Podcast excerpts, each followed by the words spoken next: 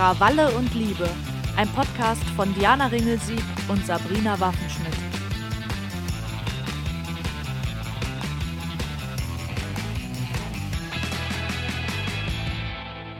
Hey Diana, ich hab dich vermisst. Diese Woche glaube ich dir das irgendwie nicht. Ja, krass, jetzt sind wir im Finale unserer kleinen Special-Reihe angekommen. Ich habe mich richtig dran gewöhnt, dich hier jeden Tag zu sehen. Das naja. stimmt, aber ich habe mich jetzt auch gefreut, nach den Solo-Aufnahmen wieder zu zweit aufzunehmen. Ja, ich auch. Es ist echt was komplett anderes gewesen. Aber ich muss auch sagen, dass es auf eine ganz andere Art und Weise, nachdem es anfangs ein bisschen weird war, auch Spaß gemacht hat. Es war halt so ein bisschen wieder wie Radiobeitrag bauen und einsprechen ja. und so. Und wie verbringst du sonst so die aktuelle feministische Kampftagswoche? ja, also meine aktivistische Aktivität diese Woche beschränkt sich wirklich auf unsere Special-Reihe. Ich habe ja echt gemischte Gefühle, was das angeht. Ich habe da ja jetzt auch schon was zu gepostet und ähm, haben sich tatsächlich einige Männer berufen gefühlt, mir auch dann direkt nochmal so Privatnachrichten zu schreiben und zu sagen, ja, jetzt kann man es euch aber auch gar nicht recht machen, ne? Also jetzt machen schon viele was am, am Frauentag und das wollt ihr dann auch nicht. Also ihr wollt einfach bestimmen, wann man jetzt was dazu machen kann. Habe ich mir auch gedacht, ey Dude, halt's Maul, mm. kein Bock. nee, ja, mir, mir geht es halt wirklich einfach darum, dass ich so viele Anfragen für diese Woche hatte und meine Woche ist echt voll. Und ich habe diesmal bewusst selektiert und auch bewusst wirklich nur Interviewanfragen und Präsenzgeschichten und Lesungstermine und so weiter angenommen, wenn ich wusste, ich kenne diese Institutionen oder Medien und ich weiß, die kümmern sich halt nicht nur am 8. März um dieses Thema, weil sie das Gefühl haben, sie müssen mhm. jetzt auch mal was über Frauenrechte machen und daraus so eine PR-Nummer zu machen, sondern ich habe bewusst geguckt, wo hat das Thema Feminismus einfach das ganze Jahr über Platz und habe da jetzt auch wirklich eine gute Auswahl getroffen und ich freue mich jetzt auch. Heute war ich zum Beispiel im Düsseldorfer Landtag. Mm. Oh, ja, sehr wichtig.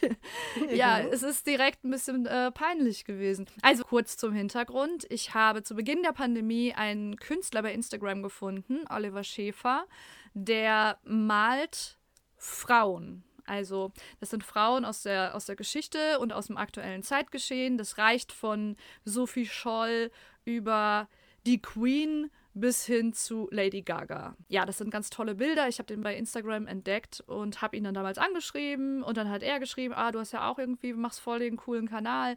Das interessiert mich auch alles. So haben wir uns connected, haben dann rausgefunden, dass wir beide aus Essen sind und uns äh, zu Fuß besuchen können. Und so kam dann damals äh, diese große Ausstellung äh, mitten in der Pandemie zustande, die hier in diesem großen Krugerpark stattfand. Und ich habe für all diese Bilder begleitende Texte geschrieben. Ja, und die Ausstellung war damals ein Riesenerfolg und heute ist dann die Vernissage gewesen, auch noch mit neuen Bildern im Landtag Nordrhein-Westfalen. Ja, und dann kam ich mhm. da an und ich war halt ein bisschen spät dran. Ich hatte halt vorher äh, ich habe mich verfahren. Ja, ist egal, egal. Und dann habe ich aus dem Landtagsparkhaus nicht herausgefunden.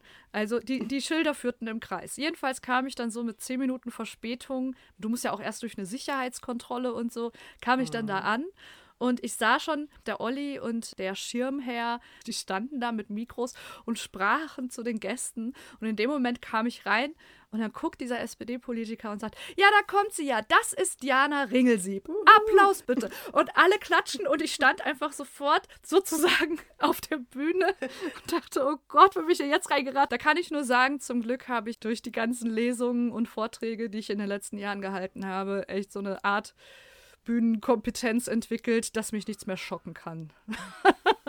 ja, genau. Das war auf jeden Fall sehr schön und morgen fahre ich dann schon los. Und dann habe ich diese Woche auch noch drei Lesungen mit meiner Freundin Uli. Und wir werden unser Buch Punk as Fuck in Rostock, in Greifswald und in Neubrandenburg vorstellen. Und ich freue mich riesig auf diese Leute. Ja, volle Woche, würde ich sagen. Ja, du hast es äh, zum Anfang der Woche in der Einleitung unseres Specials einmal dargelegt, warum wir denn diesen feministischen Kampftag noch immer brauchen, warum wir Feminismus noch immer brauchen. Richtig. Wir haben ja jetzt die ganze Woche über einmal so durch die drei großen Feminismuswellen geführt und wir hatten irgendwann mal drüber gesprochen und wir hatten beide den Eindruck, dass dieser feministische Kampftag zumindest in der öffentlichen Wahrnehmung irgendwie immer so verschwimmt zu so einer seltsamen Mischung aus Valentinstag und Muttertag. Mhm. So, also da, da, wird, da wird so ein Blümchen überreicht, mhm. ne? dann klopft man den Frauen auch mal auf die Schulter, ey, hast du fein gemacht, gut. und dann kann man daraus noch Kapital schlagen. Und das ist ja eigentlich nicht der Anlass dieses Tages, denn der soll natürlich sowohl auf die bereits erkämpften Errungenschaften hinweisen unserer Vorkämpferinnen und gleichzeitig natürlich auch auf die ganzen Kämpfe aufmerksam machen, die aktuell noch an verschiedensten Fronten geführt werden. Mhm. So haben wir dann beschlossen, dass wir unserem Bildungsauftrag mal nachkommen müssen und dass wir unsere Reichweite mit diesem Podcast nutzen, um eben über diese feministische Geschichte und über aktuelle Anliegen aufzuklären. Und ja, uns ist auf jeden Fall vollkommen klar gewesen, dass es einige Leute geben wird, die darüber die Stirn runzeln, mhm. weil sie sich denken, ja gut, das ist jetzt aber feministische Allgemeinbildung, das muss man doch alles wissen. Ja, wir sind ja beides Töchter der Arbeiterinnenklasse. Mhm. Und wir haben in der Imposter-Folge auch schon mal darüber gesprochen, wie scheiße es sich einfach anfühlen kann, wenn einem das Gefühl gegeben wird, dass man bestimmte Dinge kennen muss und dass man mitreden können muss. Und man hat einfach bisher noch keinen Zugang dazu gefunden. Mhm. Und deswegen haben wir halt gesagt, so, hey, uns verbindet einfach, dass es uns unfassbar ankotzt, dieses elitäre Verhalten angeblich linker Personen. Denn die merken halt oft gar nicht, dass sie dann in ihren intellektuellen Debatten ausgerechnet diejenigen ausschließen, für die sie angeblich kämpfen. Mhm. Das ist einfach totaler Bullshit. Und wir finden halt, es gibt nichts Schlimmes daran, noch nie von den Suffragetten der ersten Welle gehört zu haben oder keine Ahnung zu haben, wann Vergewaltigung in der Ehe strafbar geworden ist.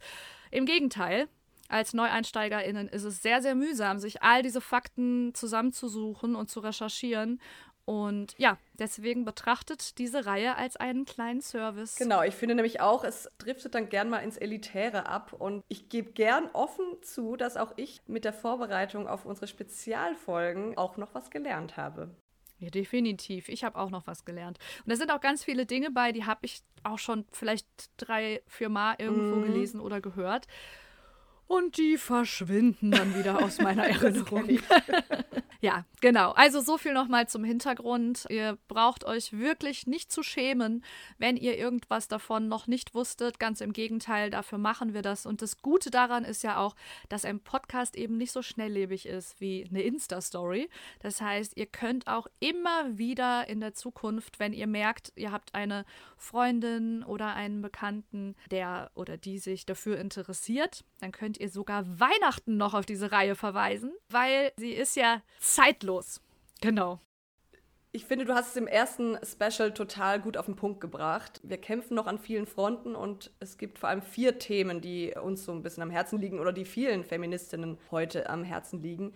Und das sind sexuelle Gewalt, der Gender Pay Gap, der Gender Care Gap, also dass Frauen einfach viel mehr Care-Arbeit leisten und es ist die körperliche und sexuelle Selbstbestimmung von Flinter. Genau, einleitend können wir vielleicht auch direkt nochmal Flinter erklären, denn das wird heute auch bestimmt nochmal öfter fallen. Flinter steht für Frauen, Lesben, Inter, Nichtbinäre, Trans und Agender-Personen. Mhm. Das Ding ist, weshalb wir davon sprechen, dass all diese Personengruppen gleichermaßen unter dem Patriarchat leiden. Und das ist ja auch, das habe ich glaube ich auch in der ersten Folge schon mal erwähnt, der Grund dafür, dass wir versuchen, gerade wenn es um die aktuellen Kämpfe geht, von dem feministischen Kampftag zu sprechen mhm. und nicht mehr nur von dem Weltfrauentag oder dem Frauenkampftag. Wir benutzen diese Begriffe auch noch, also hauptsächlich auch, gerade wenn wir zurückschauen in der Geschichte, mhm. was an diesen Tagen passiert ist und erkämpft wurde, da das eben früher auch wirklich reine Frauenbewegungen waren. Aber die Zeiten haben sich geändert und inzwischen kämpfen zumindest wir nicht mehr nur für Frauenrechte, sondern eben für Flinterrechte. Ja, beginnen wir bei sexualisierten Übergriffen und sexualisierter Gewalt. Wo fängt sexualisierte Gewalt überhaupt an? Ja, ich habe tatsächlich selber nochmal nachgeschlagen, weil ich mir auch nicht so sicher war, wo sexualisierte Gewalt überhaupt anfängt. Denn irgendwie verbindet man das gleich mit dem Schlimmsten. Mhm. Es geht dann meistens direkt in der Vorstellung um tätliche Übergriffe bis hin zu Vergewaltigungen. Aber sexualisierte Gewalt hat tatsächlich viele Gesichter und geht bereits bei verbalen Übergriffen los.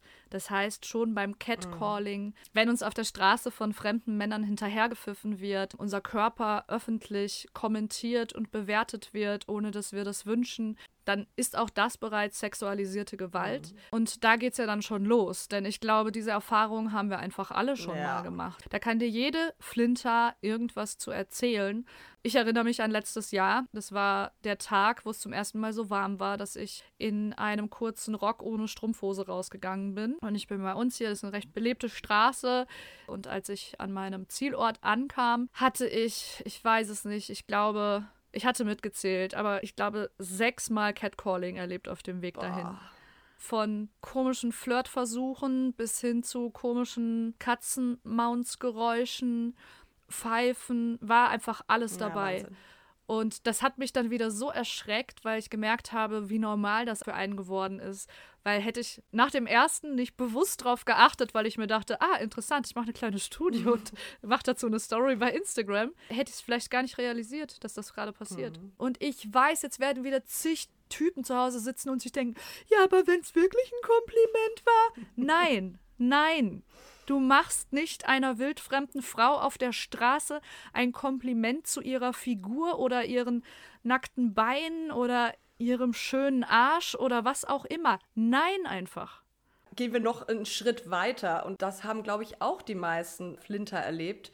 Und zwar Berührungen in der U-Bahn zum Beispiel oder du erlebst Boah. das im Moshpit. Ist mir wirklich schon unzählige Male passiert und mit unzählig meine ich, ich kann es nicht zählen, dass mir in der vollen U-Bahn an den Arsch, an die Brust oder sogar zwischen die Beine gefasst wurde. Und ja. man ist sich dann, ne, wenn das dann so eine gequetschte U-Bahn ist, man kann sich dann gar nicht so sicher sein, ist das jetzt gerade passiert? Entweder ja. geht man mit so einem Gefühl raus oder es ist eindeutig passiert, weiß aber nicht, wer es war. Und man guckt sich um und alle gucken in die Luft und man weiß einfach nicht, von wem man da gerade angefasst worden ist. Es ist so ekelhaft. Es ist so ekelhaft. Und es ist wirklich, wirklich so oft passiert. Ja, du hast jetzt gerade den Moshpit angesprochen. Ich bin ja viel in der Punk-Szene unterwegs und kläre da ja auch viel über sexistische Missstände und Strukturen auf. Und dann sind die Menschen immer so total schockiert und sagen, was?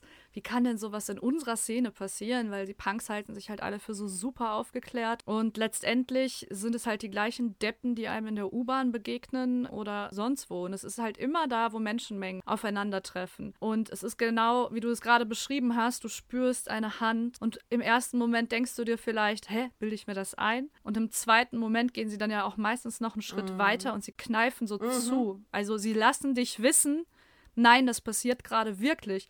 Und man kann das, dieses Gefühl nicht beschreiben und Nein, man kann in einer solchen Situation nicht herausfinden, wer es war. Es ist unmöglich. Ja. Und du fühlst dich so gedemütigt in dem Moment. Und vor allen Dingen ist es so schlimm, weil du kannst ja auch nichts dagegen tun. Und dann gehst du einfach mit diesem beschämenden Gefühl da raus und dein Tag ist halt oft mhm. gelaufen. Mhm. Was mir zum Beispiel auch in Erinnerung geblieben ist, da bin ich mit meiner Oma nach New York geflogen. Mhm. Die hat sich damals einen Traum erfüllt. Die hat ihr Leben lang gesagt, sie möchte in die USA und sie möchte New York sehen und dann ist sie 70 geworden und dann hat sie sich quasi diesen Traum erfüllt. Das war ein super heißer Sommer, also waren die ganze Zeit so 30 Grad und dementsprechend war ich auch sehr luftig gekleidet irgendwie und es war einfach der reinste Spießrutenlauf. Diese gesamten zehn Tage hatte ich wirklich ungelogen ich, ich konnte keine zehn Meter über den Times Square gehen, ohne irgendwie drei vermeintliche Komplimente von verschiedenen Seiten zu bekommen. Mhm. Und irgendwann ging das dann so los, dass die dann auch angefangen haben, so neben mir herzulaufen. Oh Gott, ja, das ist das Schlimmste. Und ich bin die nicht mehr losgeworden und ich bin dann auch irgendwann immer so unfreundlich geworden und habe gesagt, irgendwie, sie sollen abhauen. Und ich fand das so krass und auch so schlimm, weil meine Oma das überhaupt nicht verstanden hat, was ich daran schlimm finde. Die hat gesagt, ist das nicht toll? Jetzt bist du bis nach New York geflogen, in die weltoffenste Stadt und sogar hier kriegst du so viele Komplimente von so vielen tollen jungen Männern. Und ich habe mir gedacht, what the fuck, ey? Ich, ich habe mich massiv belästigt gefühlt. Ich habe dann auch irgendwann wirklich überlegt, so, was ich überhaupt nicht von mir kannte, in welchem Kleid ich an dem am nächsten Tag rausgehen werde. Oh Und ich, ich wusste mich gar nicht so richtig davor zu beschützen. Und dieses, was du gerade erzählt hast, wenn sie anfangen, neben dir herzulaufen, also das kennen wahrscheinlich auch oh. die meisten von uns, dann kommt immer das Gefühl von wirklich Gefahr auf. Manchmal begleiten die dich zehn Minuten und du kannst sie nicht abschütteln. Lass es zwei Minuten sein, dann kippt's. Was gehört denn noch zu sexualisierter Gewalt? Ja, also ein Beispiel möchte ich noch erwähnen, denn das war auch in der Definition der harmloseren, hm. sind exhibitionistische Handlungen. Ja, ich hatte auch. Ja, du auch? Ja, also ich habe einfach öfter, unter anderem auf äh, Hundespaziergängen, Männer gesehen, die irgendwie im Gras lagen und ich ging vorbei und sie haben angefangen, sie einen runterzuholen oder so. Einmal war ich mit meinem jungen Hund und der Typ war halt nackt da und hat halt auch sich schon so irgendwie gerieben und so. Und damals hörte mein Hund noch nicht so gut auf mich und der ist oh zu dem hingelaufen in den Schritt und oh wollte nein. den halt irgendwie ablecken.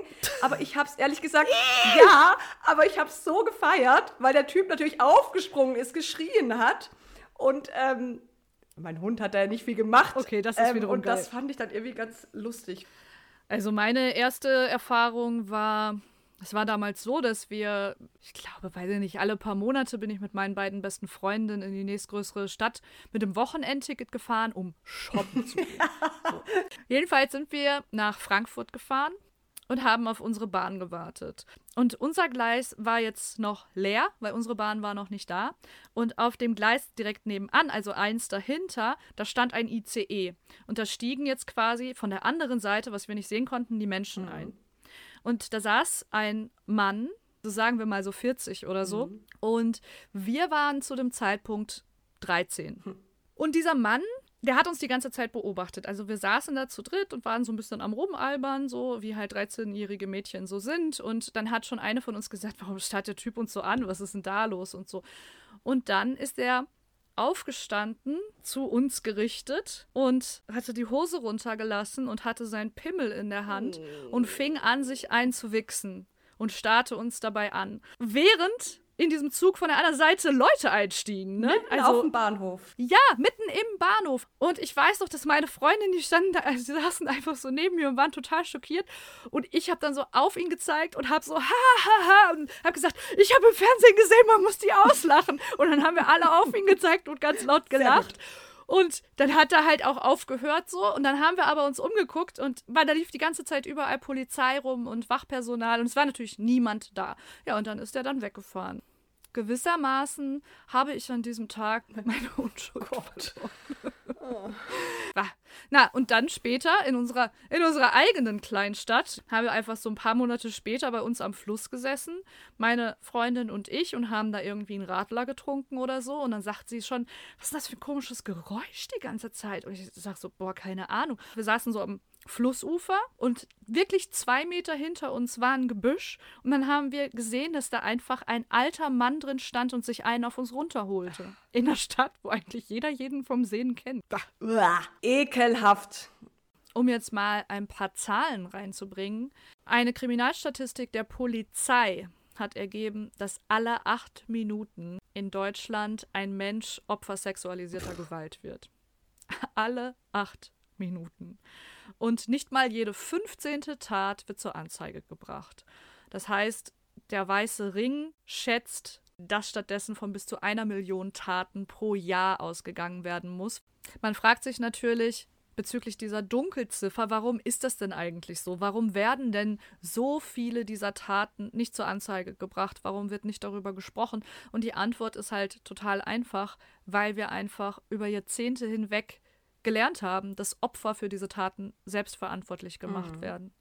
Das ist einfach, gerade sexualisierte Gewalt geht mit einer großen Tabuisierung einher. Mhm. Und das ist einfach internalisiertes Victim Blaming. Also als Beispiel, wenn eine Frau vergewaltigt wird, heißt es ja dann oft entschuldigend, ja, aber der Täter hatte ja jetzt auch einen zu viel getrunken, da hat er die Grenzen nicht mehr so. Mm. Wir haben doch mm. alle schon mal aneinander vorbeigeredet, das war doch gar nicht so gemeint und hm, ist doof gelaufen. So, aber gehen wir davon aus, dass die vergewaltigte Frau währenddessen betrunken war, dann heißt es selber, selber schuld. schuld. Und es wird einfach auch benutzt, um den Täter zu entschuldigen. Das heißt, du kannst als Flinter nicht gewinnen. Und es ist natürlich auch mit so vielen unangenehmen Nachfragen bei der Anzeigenerstattung als auch im privaten Umfeld dann zu rechnen, dass sich das einfach viele ersparen. Ja, und es ist immer dieses schwierig zu beweisen. Und da muss man sich ja nur alle prominenten Fälle angucken, die es auch in den letzten Jahren und Jahrzehnten gab tendenziell wird immer erstmal die Frau skeptisch angeguckt. Das ist ja sowieso das Beste wenn ich das schon höre, ich kann es wirklich, ich kann es nicht mehr sehen. In Deutschland gilt die Unschuldsvermutung. Ne? Das sind dann Leute, die sich einfach einen Scheißdreck mit deutschem Recht auseinandersetzen, die dann plötzlich in den sozialen Medien, oh, das Wort kennen sie dann alle. Wo ist die Unschuldsvermutung? Ja, aber da frage ich mich, wenn eine Frau sagt, sie ist vergewaltigt worden oder sie ist Opfer eines sexualisierten Übergriffs geworden, wo zur Hölle ist denn dann bitte die Schuldvermutung? Mhm. Also warum müssen wir denn jetzt bis zum Schluss davon ausgehen, dass die Frau Scheiße erzählt? Ja wegen der Unschuldsvermutung. Wo ist die fucking Schuldvermutung? Ja, und dann immer dieses, die möchte sie doch nur aufspielen, die möchte Aufmerksamkeit, die möchte doch damit nur berühmt werden. Nein. Weil du so berühmt damit wirst, genau. Eine Begleiterscheinung, über die wir gar nicht reden, ist immer mit jedem prominenten Mann, den ich vielleicht irgendwie bewundert habe, wie als Künstler mochte, und mit jedem Mann, der wieder eine Scheiße abgezogen hat, zerbricht ein weiterer Teil in mir und den Glauben an die Männer. Das geht mir auch so. Ich weiß, wir haben uns ja auch mal unterhalten, ach Gott, über Picasso, mhm. über Kevin Spacey, mhm. über Woody, Woody Allen. Allen. Gott, was habe ich die Filme geliebt. Von Bands will ich jetzt gar nicht erst anfangen. Es gibt so viele, die man einfach richtig, richtig cool fand, die man geschätzt hat, deren Kunst man geschätzt hat. Und es kommt einfach raus, ach nee, just another asshole. Ja. Ja, in der dritten Folge unseres Specials bin ich ja auch auf die zweite Welle des Feminismus eingegangen. Mhm. Da ging es ja auch viel darum, dass die Frau damals noch in der Ehe gefangen war. Ne? Also ich hatte zum Beispiel angesprochen, dass der Ehemann ja seine Erlaubnis erteilen musste, damit die Frau überhaupt arbeiten gehen kann, ein Konto eröffnen konnte und all solche Dinge. Aber in dem Zusammenhang, was mich immer wieder einfach komplett sprachlos macht, die Vergewaltigung innerhalb der Ehe ist in Deutschland erst seit 1997 strafbar. 97. 97, da habe ich meine erste Kippe geraucht. Ich wollte gerade sagen, da waren wir Teenager. 97, da habe ich den Typ sich einen runterholen sehen im ICE. Da war ich 13 Jahre alt. Bis zu diesem Jahr war Vergewaltigung in der Ehe einfach keine Straftat. Und jetzt kommt es noch mhm. besser. Du hast es wahrscheinlich schon mal gehört, aber ich glaube, viele Leute da draußen wird das jetzt richtig schockieren. Es gibt nämlich ein veröffentlichtes Protokoll dieser damaligen Sitzung des Bundestages, als das Ganze beschlossen wurde. Dann stand eben die Frage im Raum, soll Vergewaltigung in der Ehe strafbar werden? Und jetzt kommt's. Volker Kauder, Horst Seehofer und Friedrich Merz haben dagegen gestimmt. Wie bitte? Was? Ey, ja. das sind Politiker, die jetzt noch in Ämtern sind und irgendwie noch auf der politischen Bühne rumtanzen. Das kann doch nicht sein. Das sind Politiker, die bei fucking Markus Lanz ja. sitzen und uns mit ihrer sexistischen Scheiße einfach jetzt hier noch 20 Jahre später quälen. Diese Männer haben dafür gestimmt, dass Vergewaltigung in der Ehe legal bleibt. Ja, und die sind nicht nur bei Markus Lanz, die haben auch noch eine politische Entscheidungsmacht. Ja. Abfuck. Und insgesamt gab es übrigens 138 Stimmen dagegen. Ja, das, das, das macht mich sprachlos.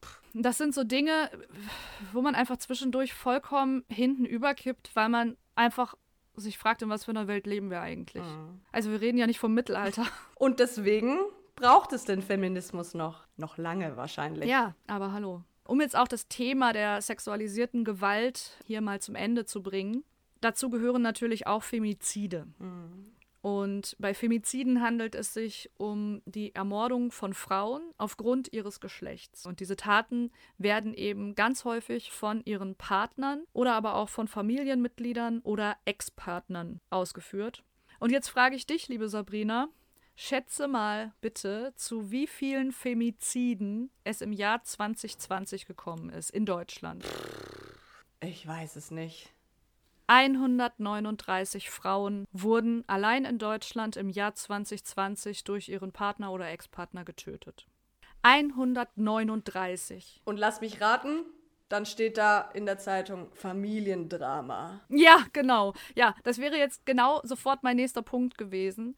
Denn das wird dann medial auch noch meistens verharmlost. Denn anstatt von einem Tötungsdelikt zu sprechen oder von Mord oder von Totschlag, heißt es dann häufig in der Schlagzeile Beziehungstat, Familientragödie oder Ehedrama. Das ist natürlich total fatal, da es impliziert, diese Taten würden die Öffentlichkeit nichts angehen und als hätte der Typ schon seinen Grund gehabt. Mhm. Da war wohl Eifersucht im ja. Spiel. So, also das wird einfach komplett relativiert und wieder wird unterschwellig dem Opfer so eine Mitschuld gegeben. Warum hat sie ihn nicht verlassen? Warum ist sie fremd gegangen? Bla bla bla mhm. bla bla. Und es sind einfach Mordopfer. Aber kommen wir jetzt mal zu dem zweiten großen Thema, der Gender Pay Gap, mhm. der in Deutschland ja immer noch bei 18 Prozent liegt. Ja. Und tatsächlich ist heute, wo wir es aufnehmen, der Equal Pay Day 2023. Genau. Ich glaube, ich hatte es in meiner Folge schon kurz erwähnt. Der Equal Pay Day ist quasi ein Symbol für die theoretische Annahme, dass würden Frauen und Männer den gleichen Lohn für gleiche Arbeit bekommen, dann würden Männer ab dem 1.1. eines Jahres bezahlt werden und Frauen müssten aufgrund der Lohnlücke bis zum Equal Pay Day, und der ist heute am 7. März, umsonst arbeiten. Mhm. Juhu. Dann gibt es natürlich viele KritikerInnen, die sagen, ja gut, das kann man aber auch nicht vergleichen, denn Frauen sind nun mal häufig nicht in so hohen Positionen, die verdienen dann weniger. Viele Frauen steigen nach der Geburt eines Kindes auch nicht mehr in den Job richtig ein. Viele Frauen arbeiten in Teilzeit und so weiter und so fort. Und deshalb verlangen sie dann quasi die Zahl des bereinigten Pay Gaps, in dem dann auch wirklich nur noch Frauen mit exakt gleicher Ausbildung in der gleichen Position, die die gleiche Tätigkeit ausführen, beim Vergleich herangezogen werden. Und das liegt dann immer noch bei 7%, was man halt gar nicht rechtfertigen kann. Hinzu kommt ja aber, dass dieser bereinigte Gap überhaupt nicht berücksichtigt, warum es denn so ist. Warum landen denn so viele Frauen in Teilzeit? Warum haben denn die nicht so höhere Positionen? Warum sind die denn in schlechter bezahlten Berufen? Ja, Frauen haben es schwerer aufzusteigen. Sie sind viel öfter mit der Care-Arbeit zu Hause beschäftigt. Sie landen öfter in Berufen, die schlechter bezahlt sind. Oder man könnte auch fragen, sind die Berufe schlechter bezahlt, weil es traditionell Frauenberufe sind? Also da haben wir teilweise auch so ein Henne-Ei-Problem. Ja. Und 7% ist auch zu viel. Sind 7% zu viel? Ja. Es ist einfach so bescheuert, das muss man sich wirklich vor Augen führen. Mit allen gleichen Voraussetzungen einfach mal aufgrund des Geschlechts 7% weniger Gehalt zu bekommen. Und das finden sie dann okay, oder was? Also, ich habe dazu ja auch eine besonders schöne mhm. Geschichte. Ich habe mal einen Job gemacht in einer großen Kommunikationsagentur, deren Redaktion ich geleitet habe. Und ich habe mir diese Stelle mit einem sehr, sehr lieben Kollegen, den ich wirklich sehr mag, bis heute geteilt. Also diese Stelle wurde für uns geschaffen. Wir haben uns die von Anfang an geteilt und wir waren uns auch total einig, inwiefern wir die Aufgaben aufteilen. Also er hat eher so Chef vom Dienstaufgaben gemacht, also ganz viel organisatorisches mhm. und so weiter. Und ich habe eher Chefredaktion gemacht, also auch ganz viel Redigat und Textplanung und so weiter. Aber es war dieselbe Stelle, dieselbe Stellenbeschreibung und dieselbe Stellenbezeichnung, nämlich Redaktionsleitung. Mhm. Und wir waren dann relativ bald sehr frustriert von diesem Job, weil wir einfach unfassbar viel Überstunden machen mussten und weil die Wertschätzung nicht so richtig die war, die man sich erhofft hatte.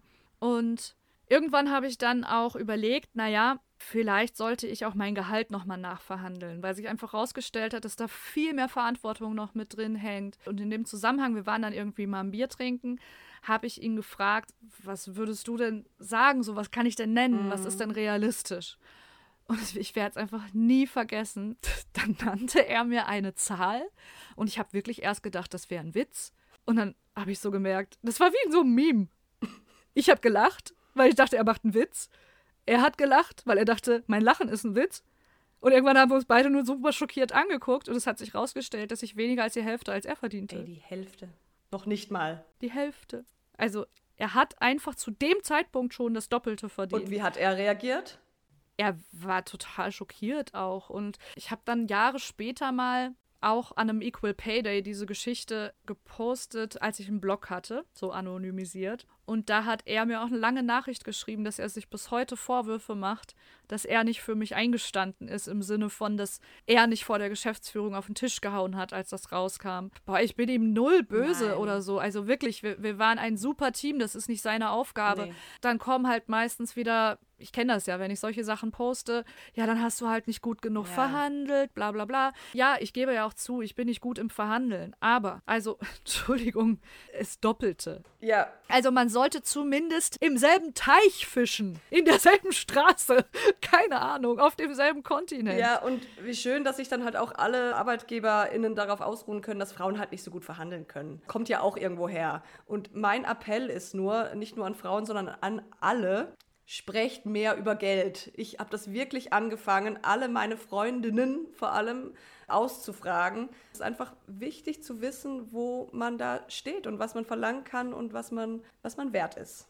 Ja, und daraus resultiert natürlich auch ein Problem und zum Beispiel, dass Frauen viel mehr in der Altersarmut liegen, weil sie zum ersten deutlich schlechter verdienen über ihr Leben hingesehen. Und ein wichtiger Aspekt ist dabei einfach, dass sie sehr viel mehr unbezahlte Care-Arbeit leisten. Unter Care-Arbeit verstehen wir so Sachen wie Hausarbeit oder eben ganz klassisch Kindererziehung oder auch die Pflege von Angehörigen. Auch Ehrenamt gehört dazu. Ich habe mal Zahlen rausgeguckt. Also weltweit wird rund drei Viertel der Care-Arbeit von Frauen geleistet während sie dafür kein Geld erhalten oder nur sehr wenig Geld erhalten.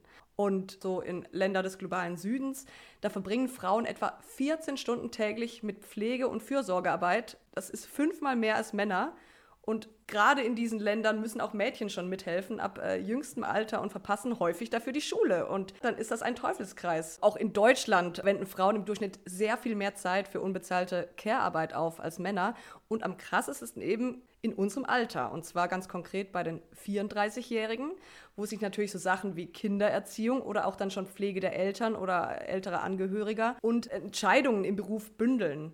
Und hier beträgt der Gender Care Gap 110,6 Prozent. Das heißt, Frauen arbeiten durchschnittlich 5 Stunden 18 Minuten am Tag unbezahlt und Männer 2 Stunden 31. Mir fällt da einfach nichts mehr zu ein. Das ist einfach, also das ist die größte Scheiße, von der ich je gehört habe. Wirklich. Auf einer Skala schlimmer oder weniger schlimm als der wichsende Dude am Bahnhof?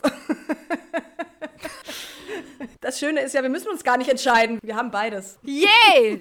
Der wichsende Dude, den konnte ich wenigstens auslachen und es war ihm unangenehm. Ihm war es auch unangenehm, dass dein Hund zum Schlabbern eine Runde vorbeikam, so. Aber beim Care Gap, was wollen wir da machen? Also, das ist einfach. So kommen wir dann auch wieder dahin, wo wir gerade schon waren, nämlich bereinigter Gender Pay Gap ist eigentlich eine weitere große Lüge. Denn warum sind denn Frauen so häufig in Teilzeit? Warum kehren sie so selten in Vollzeit nach einer Schwangerschaft in den Beruf zurück? Weil Männer die besser verdienenden sind und weil junge Familien es sich einfach nicht leisten können, dass der Hauptverdiener ausfällt. So, da hast du deinen Grund. Ich kenne aus meinem eigenen Freundinnenkreis wirklich viele Paare, junge Elternpaare, wo die Männer gesagt haben, sie hätten richtig Bock gehabt, 50-50 Elternzeit zu nehmen, aber sie können es sich nicht leisten. Und das finde ich richtig krass, weil dann heißt es wieder, ja, Frauen wollen das ja. Aber sie haben keine Wahl. Da gibt es nichts zu wollen. Im Endeffekt ist es dann eine Frage, was du dir leisten kannst. Ja, und der vierte große Punkt ist die körperliche und sexuelle Selbstbestimmung, die zum einen ein Hauptaspekt in der zweiten Welle war. Wir erinnern uns, die Pille wurde eingeführt, Verhütung wurde für Frauen zugänglich gemacht und es betraf auch und betrifft bis heute das Thema Schwangerschaftsabbrüche.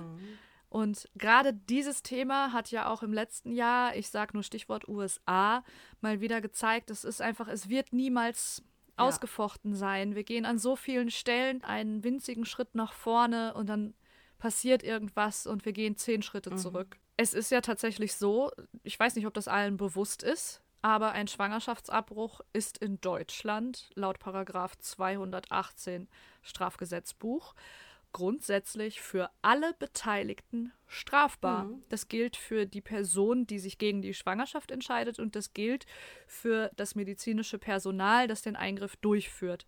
Das heißt, Schwangerschaftsabbrüche sind in Deutschland eigentlich noch immer nicht legal. Es gibt lediglich Ausnahmen, die dafür sorgen, dass du in dem Fall straffrei bleibst, weil es keine Strafverfolgung gibt. Genau. Und auch das ist was, was ich komplett absurd finde. Und diese Ausnahmen, du musst einmal drei Tage vor Termin dich bei einer staatlich anerkannten Schwangerschaftskonfliktberatungsstelle, ein schönes deutsches Wort, oh ähm, vorstellig machen, beraten lassen und eine Bescheinigung dann mitbringen zu deinem Schwangerschaftsabbruch. Du musst den Abbruch innerhalb der ersten zwölf Wochen nach Empfängnis machen. Oder es gibt einen medizinischen Grund. Du schwebst also wegen dieser Schwangerschaft in Lebensgefahr oder schwerwiegende Gefahr für körperliche und seelische Gesundheit.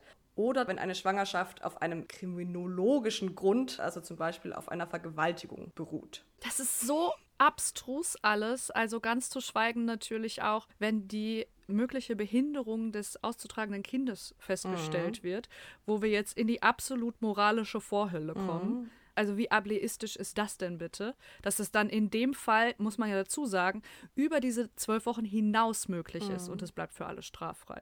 Komplett absurd. So, um jetzt auch mal was Positives zu berichten. Es war ein langer Kampf, aber wenn ich es jetzt richtig in Erinnerung habe, ist ja letztes Jahr der Paragraph 219a abgeschafft ja. worden. Gott sei Dank. So, wer es nicht mitbekommen hat. Sabrina, fasse bitte zusammen.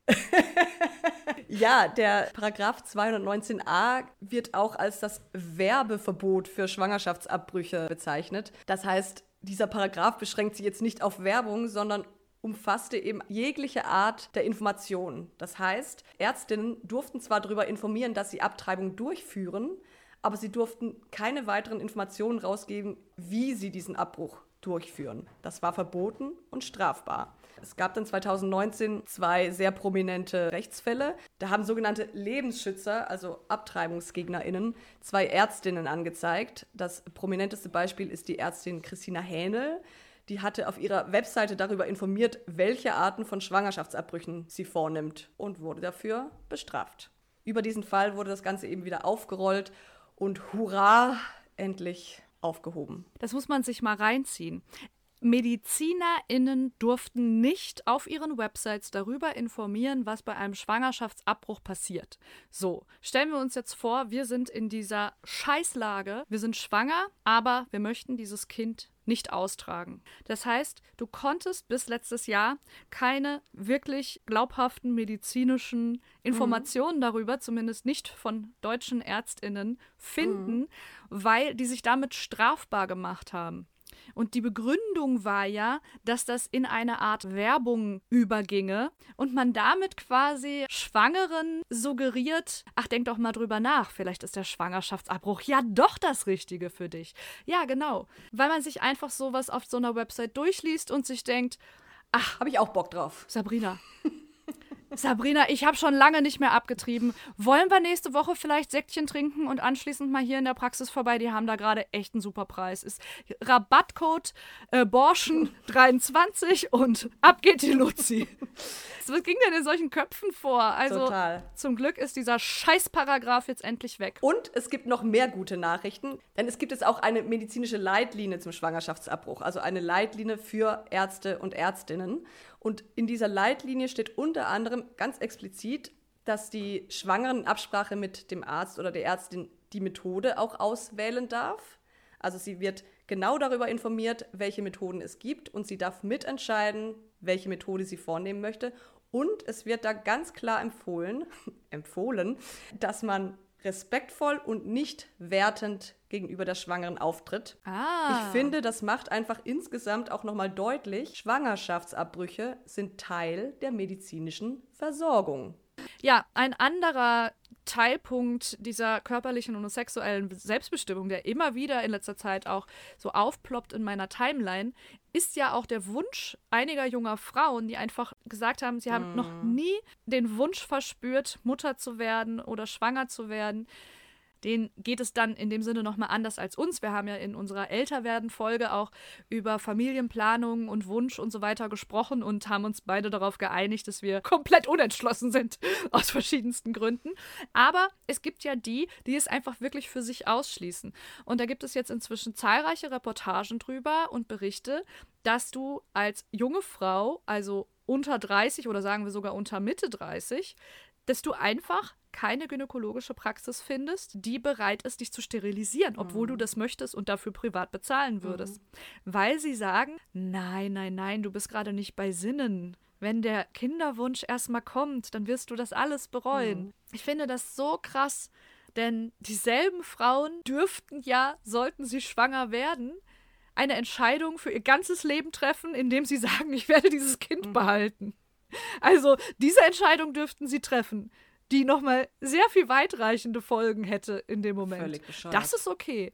Aber indem eine Frau sagt, ich möchte mich sterilisieren lassen, weil das für mich überhaupt keine Option ist, also das sollte doch, egal ob sie es später bereuen könnte oder nicht, ihre Entscheidung bleiben, weil es ihren Körper betrifft. Ja. So, und jetzt kommen wir abschließend nochmal zu einem Thema, die geplante Abschaffung des transsexuellen mhm. Gesetzes.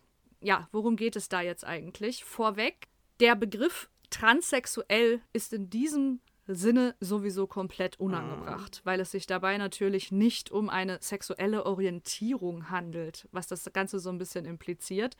Deswegen sprechen wir in diesem Zusammenhang von transident oder transgeschlechtlichen Personen. Mhm.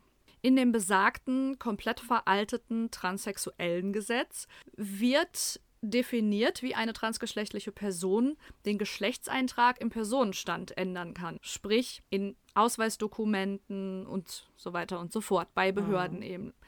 Denn das ist aktuell auch richtig schockierend bis heute nur gerichtlich nach mehreren Begutachtungen möglich. Das heißt, die betreffenden Personen müssen ein wirklich demütigendes mhm. und langwieriges Gerichtsverfahren, deren Kosten sie selbst tragen müssen, durchlaufen und zwei dieser psychologischen Begutachtungen überstehen, in denen sie quasi beweisen müssen, dass sie transident sind. Also als wären sie in einer Bringschuld dem Gesetzgeber gegenüber.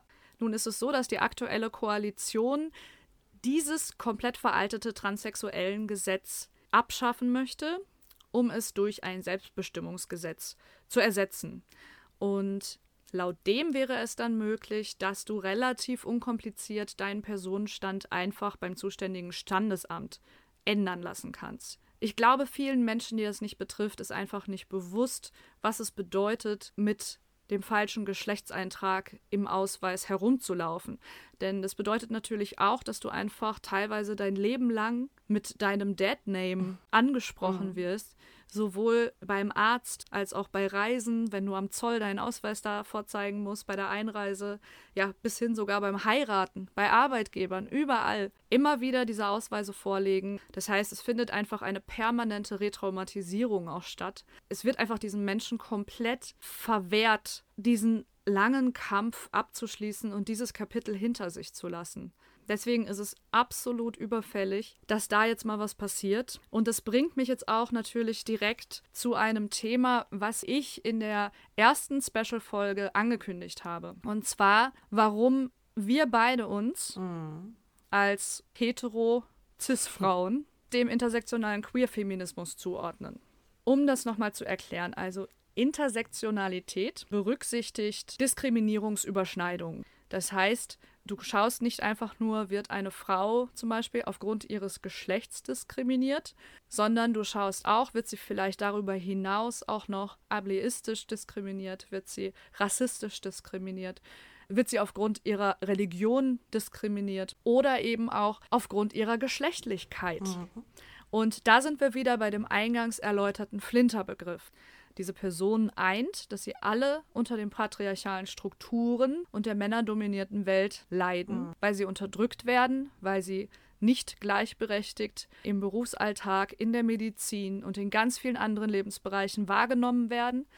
Und es ist einfach Fakt, dass nicht alle Menschen sich mit dem Geschlecht identifizieren, das ihnen bei der Geburt zugeschrieben wird. Also, um einmal die Definition vorzulesen. Queer-Feminismus bezeichnet dementsprechend den Kampf für Gerechtigkeit, Gleichheit, Freiheit und Selbstbestimmung aller Geschlechter und Identitäten im privaten und öffentlichen Bereich. Das bedeutet, dass wir eben nicht nur für CIS-Frauen kämpfen und CIS steht in diesem Fall für wir definieren uns mit dem Geschlecht, das uns bei der Geburt zugesprochen wurde. Aber wir kämpfen auch als Allies einfach für all jene, bei denen das nicht der Fall ist. Und da kommen wir jetzt an einen ganz wichtigen Punkt. Denn von außen betrachtet, für Menschen, die nicht viel mit Feminismus und feministischen Kämpfen zu tun haben, heißt es immer, ja, ihr, ihr Feministinnen, was natürlich kompletter Bullshit ist. Denn nicht alle Feministinnen haben dieselben Überzeugungen und kämpfen für dieselben Ziele. Und die sind zum Teil sehr, sehr unterschiedlich. Und da gibt es ganz tiefe Grabenkämpfe. Deshalb möchten wir das an dieser Stelle ja auch nochmal betonen. Wir sind Queer-Feministinnen. Wir ordnen uns dem intersektionalen Feminismus zu. Und es gibt gerade aus dem Bereich der zweiten Welle, und das betrifft eben auch die ganzen Feministinnen um diese Generation, um Alice Schwarzer herum, da gibt es eine riesengroße Gruppe, die diesen Flinter oder Linter ihre Identität abspricht. Mhm. Die reden von einer Modeerscheinung, die reden davon, dass junge Menschen verwirrt seien und dass es gerade in sei, sich nicht mit seinem Geschlecht zu identifizieren. Und das ist eine so übergriffige und gewalttätige Unverschämtheit mhm. einfach. Und das ist was, wo wir beide uns zu 120 Prozent von distanzieren möchten. Denn da haben in letzter Zeit wirklich Sachen stattgefunden, das kann man sich nicht ausdenken einfach. In dieser letzten Generation von Feministinnen wird halt tatsächlich auch diskutiert, wenn wir zum Beispiel von der Frauenquote reden, sowohl von, also sowohl in Unternehmen als auch zum Beispiel im Bundestag. Da sagen diese angeblichen Feministinnen, dass transgeschlechtliche Frauen in Anführungszeichen richtigen Frauen die Plätze wegnehmen würden. Und das ist etwas, das tut mir innerlich mhm. so mhm. sehr weh, wie man so eine menschenverachtende Scheiße von sich geben kann. Und deshalb ist es mir wirklich, und ich weiß dir auch, sehr, sehr wichtig, dass wir jetzt hier im finalen Gespräch unserer kleinen Feminismus-Faktenreihe nochmal abschließend in aller Deutlichkeit sagen, wenn irgendwelche TERFs da draußen zuhören, für alle anderen, TERF steht für transexklusive Radikalfeministinnen. Wenn ihr unseren Podcast hört, lasst es einfach bleiben. Lasst es bleiben. Wir haben keinen Bock, mit euch zu diskutieren, weil ihr seid für uns dermaßen abgehängt in eurem reaktionären Blick auf die Welt, dass es reinste Energie, Kraft und Zeitverschwendung wäre, sich mit euch noch weiter zu unterhalten. Es interessiert uns nicht. Es interessiert uns wirklich nicht. Bleibt in eurer Suppe und geht unter. Yes. Ich kann nur sagen Amen. Tja, das war's. Jetzt haben wir eine Woche so viele Fakten zusammen recherchiert und euch auf so viele unterschiedliche feministische Reisen mitgenommen. Mhm. Am Montag wird's wie gewohnt die nächste Folge kommen, aber es wird, sagen wir, es ist bis jetzt unser größter Laber-Podcast geworden. Ich hau jetzt einen raus, ich spoiler. Wir haben über unseren Arbeitsalltag als Schreibende gesprochen und wir haben einfach mal verglichen, was sind eigentlich die Vorteile von Selbstständigkeit und Festanstellung. Da ist, glaube ich, auch einiges Persönliches mit eingeflossen. Viel Spaß und ich mache jetzt Feierabend und werde meinen Koffer packen, uh. weil ich auf Lesetour fahre. Juhu!